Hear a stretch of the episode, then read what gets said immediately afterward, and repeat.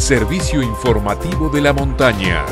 Las noticias más importantes a esta hora.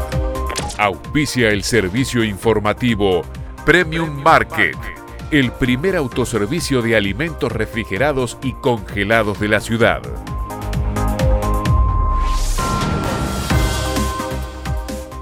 9 de la mañana en todo el país.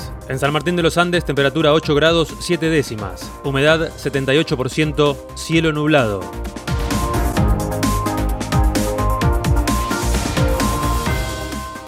Atención al público en la ciudad. Durante hoy, mañana y el viernes se mantendrán sin atención al público las oficinas de licencias de conducir y tarjeta SUBE, en consonancia con las medidas sanitarias de prevención vigentes dispuestas por el Gobierno Nacional. La terminal automática de la SUBE, que se encuentra en la terminal de ómnibus, podrá utilizarse durante este periodo tanto para consultar o recuperar saldo, como para acreditar cargas realizadas de manera virtual a través del celular, computadora, tarjeta de crédito, home banking o mercado pago. Tampoco se atenderá al público hasta el 30 de mayo en la Municipalidad de San Martín de los Andes. Por su parte, se mantendrán activos los tres comedores comunitarios municipales que funcionan en Cordones de Chapelco, en Chacra 4, y el comedor Pili Frugoni de Calle Rode.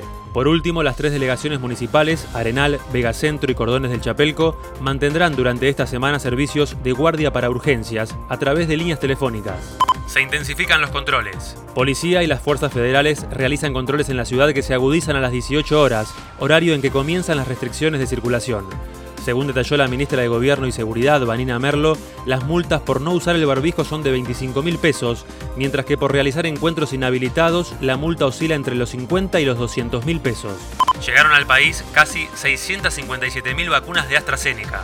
En tanto, por la tarde se espera también el arribo del 17 vuelo de aerolíneas argentinas procedente de Moscú, con más dosis de Sputnik B, por lo que con ambas partidas Argentina superará los 15 millones de dosis.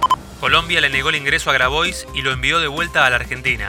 El dirigente social iba al país para revelar la situación de derechos humanos en medio de las protestas, pero las autoridades lo retuvieron y le informaron que iban a proceder a la inadmisión. Grabois escribió en Twitter, Detenido y agredido nuevamente por un gobierno autoritario. No tenemos miedo. La patria grande está de pie. Internacionales. Brasil superó las 450.000 muertes y en las últimas 24 horas se registraron más de 73.000 nuevos contagios. Con 212 millones de habitantes, es el segundo país más golpeado por la pandemia detrás de Estados Unidos. Deportes. Copa Libertadores. River perdió 3 a 1 en el Monumental ayer ante Fluminense, pero clasificó a octavos de final porque Independiente Santa Fe rescató un empate ante Junior. Por su parte, Racing superó 3 a 0 a Rentistas de Uruguay con tres tantos de Chancalay. Hoy a las 9 de la noche en la bombonera Boca recibe a The Strongest con la obligación de ganar para clasificar a octavos de final sin depender de otro resultado. En tanto, Argentinos Juniors, con el primer puesto ya asegurado, enfrentará a las 23 a Nacional en el estadio Gran Parque Central de Montevideo. Copa Sudamericana. Newell's empató 1 a 1 con Goyanense y quedó eliminado, mientras que Talleres, también fuera de la competencia, venció 4 a 1 a Emelec en Ecuador. Hoy Independiente recibe 19-15 en Avellaneda a Guavirá de Bolivia. Con un empate se asegura la clasificación. Este fue el servicio informativo de la montaña. Todas las noticias en una sola radio. Seguí informado en FM de la Montaña y en fmdelamontana.com.ar.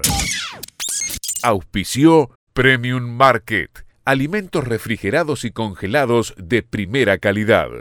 Premium Market. En el Ordi 855.